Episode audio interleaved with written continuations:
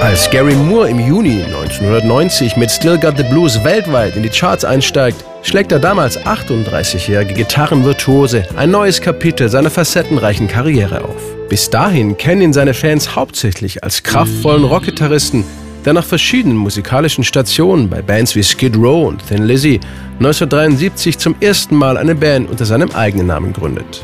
Mit der Ballade Parisian Walkways feiert Gary Moore dann 1978 einen ersten Achtungserfolg.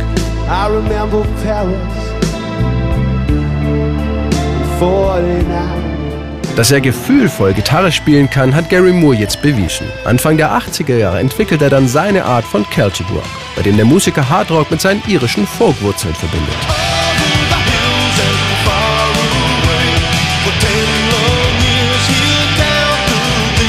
Musikalisch bleibt Gary Moore aber immer offen für verschiedene Bandprojekte und unterschiedlichste Musikrichtungen.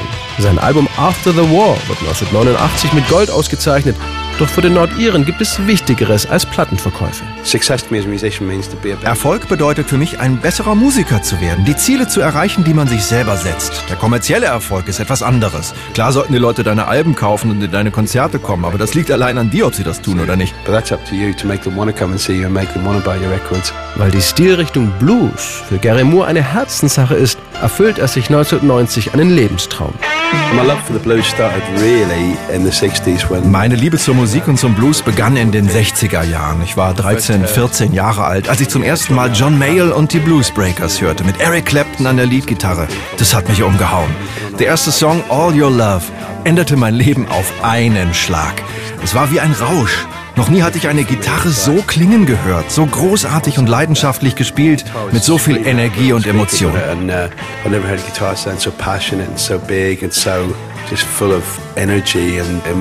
All das wollte Gary Moore jetzt auf seinem Album Still Got the Blues verwirklichen. Ich denke, dieses Album war besonders, denn es gab damals wenig Vergleichbares. Als ich Still Got the Blues aufnahm, spürte man noch den starken Rock-Einfluss der letzten zehn Jahre und deswegen war mein Gitarrensound und die Art, wie ich spielte, immer noch stark davon geprägt. Heavily influenced by that. Oh, pretty woman shows the rising sun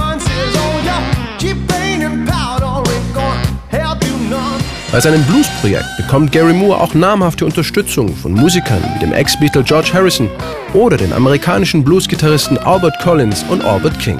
Der Titelsong sollte einer seiner größten Hits werden. So long,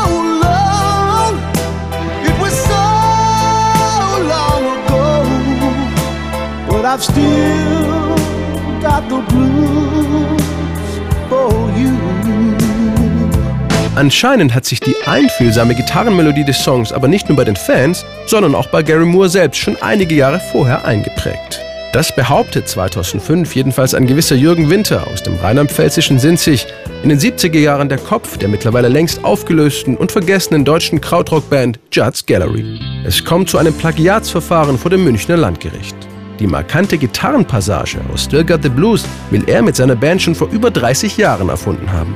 Als Beweis legt er einen Mitschnitt seines Stücks Nordrach vor, das er Ende März 1974 im Studio des SWF in Baden-Baden eingespielt hatte.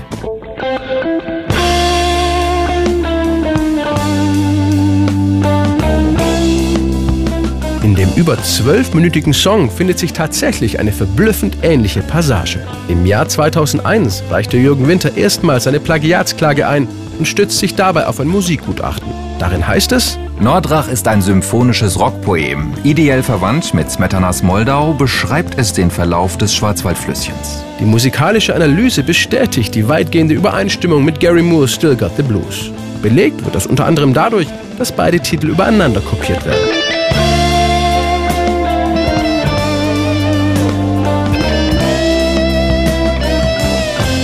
Und es gibt weitere Indizien, dass Still Got the Blues ein Plagiat ist. Gary Moore lebte in den 70er Jahren in Bonn. Es gibt Zeugen, die ihn sowohl beim Radiohören als auch auf Konzerten von Judd's Gallery gesehen haben wollen. Gary Moore und seine Plattenfirma Virgin streiten ein bewusstes Plagiat ab. Doch am 2. März 2005 entscheidet das Landgericht für den Kläger Jürgen Winter.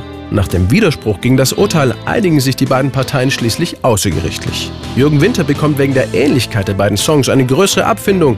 Gary Moore darf dafür weiterhin das Urheberrecht an seiner Komposition Still Got the Blues behalten. Doch abgesehen von diesem Rechtsstreit hat der Gitarrist seinen Karriereschritt zum Blues nie bereut. Das Album Still Got the Blues verkauft sich allein in Deutschland mehr als eine halbe Million Mal. Durch dieses Album und diesen Hit habe ich viele neue Fans gewonnen, aber deswegen habe ich sie nicht gemacht. Es war die Musik selbst, die mich dorthin geleitet hat. Because that's what I feel at the time and I just let the music lead me wherever it wants to.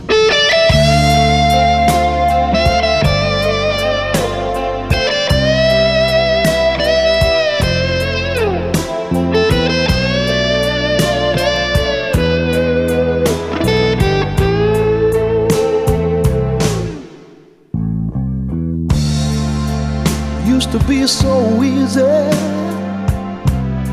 to give my heart away. But I found out the hard way there's a price you have to pay. I found out that love was no friend of mine. I should have known. Time